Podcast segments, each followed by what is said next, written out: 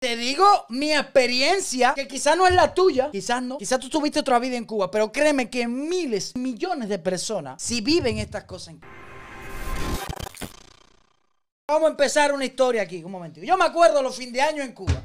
Los fin de año en Cuba, tristes para muchos, alegres para otros. Triste porque sí, yo salía, había fiesta, pero no tenía una ropa que comprarme. Yo iba a las trapichopi unos meses antes, acababa. O sea, las trapichopi son como los goguil aquí de ropa reciclada de gente que se muere en Canadá, la mandan para Cuba y se la venden a un precio más o menos, más o menos, un pantalón te puede costar 70 pesos allí. Yo iba para allí, cogía la mejor rompicita, un pulovercito de eso, como este, mira, un ejemplo, un pulover eso que decía un letrero inglés extraño, decía, en este voy a coger fin de año yo con este letrero inglés. A lo mejor decía aquí, me gustan grandes y buenas, y yo ni sabía, yo lo ponía en inglés de la trapichopi. Ya cuando mi papá, mi mamá cobraba, le decía, mami, va a ver si tú tienes aunque sea 100 pesos y para comprarme la ropa de fin de año, una trapichopi. Me acuerdo que la trapichopi de Buenaventura está en la plaza ahí de la, de la revolución ahí en el medio. Ya para allí, ¿tú ves? mi mamá tenía una amiga allí, que la amiga se salía un pantaloncito, un chorcito que más o menos me servía. Oye, mira, aquí tengo 30 pesos. Por ahí, ¿me entiendes? Tú dirás, en cualquier país del mundo, en el fin de año, tú necesitas una comida.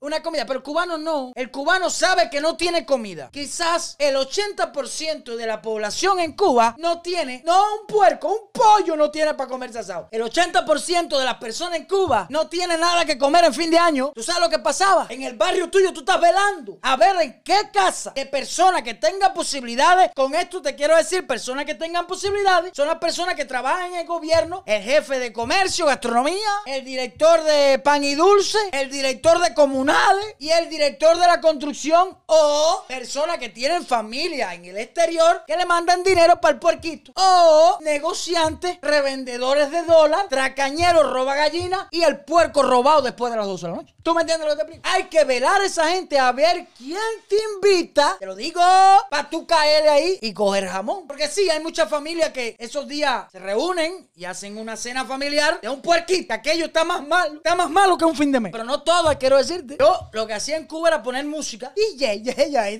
DJ. Jorgito DJ me decía a mí.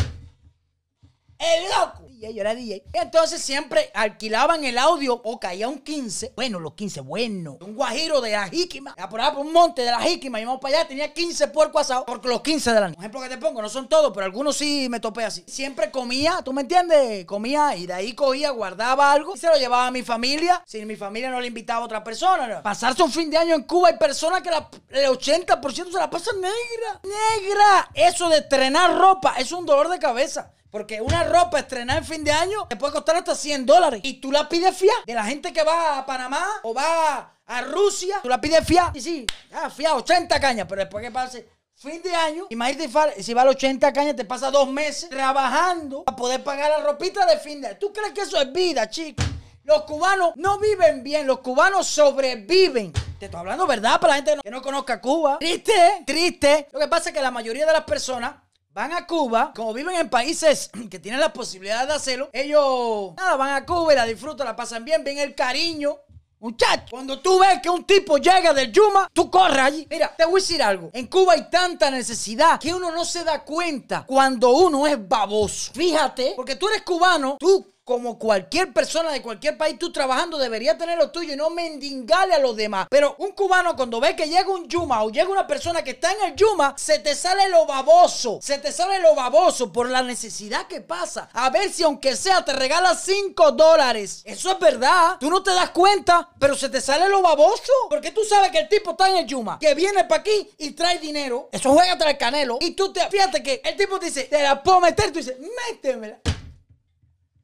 Por eso a muchas personas, a muchos gordos panzú feos de aquí de Estados Unidos, que dicen que están enamorados en Cuba, van allí porque allí están jamón. Muchachos, usted llega con un tour a cualquier plaza de Cuba. Bueno, en Habana es más discoteca, en los montes plaza y círculos y círculos sociales y eso. A cualquier plaza de cualquier monte y acaba. No queda una guajira con yarey una pata. Se te montan 10. No entienden. De, de 11, de 14, de 13, de 15, de 20, de 40. La madre y la abuela se van contigo. Porque ven un Yuma y se. Fíjate si en Cuba hay tanta necesidad que no entienden. No entienden que una niña de 13 años debería estar todavía pensando en otra cosa que no estar clavada con un Yuma que venga a otro lugar. No, no. a la madre te le dicen, ¡hey!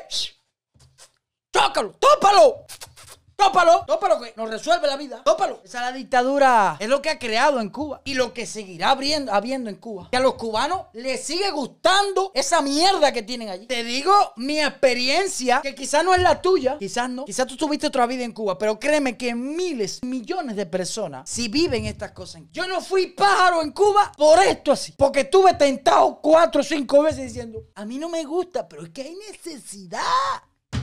Coño, hay que salir, hay que viajar, hay que tener. Al ver a mis padres que estudiaron toda vida y nunca tuvieron nada, yo dije, hay un camino, irme. Y hay varias ramas, por frontera, por balsa o pajareando. Ah, yo sé lo que vas a decir. Yo sé lo que vas a decir. Eso no es necesidad. No, no, no, no, no, no. Cosas que se le meten en la cabeza a uno. Mala. Pero gracias a Dios no tuve que hacer eso. Todavía soy señorito. Analmente digo. Que Dios me lo cuide hasta que llegue la prostituta.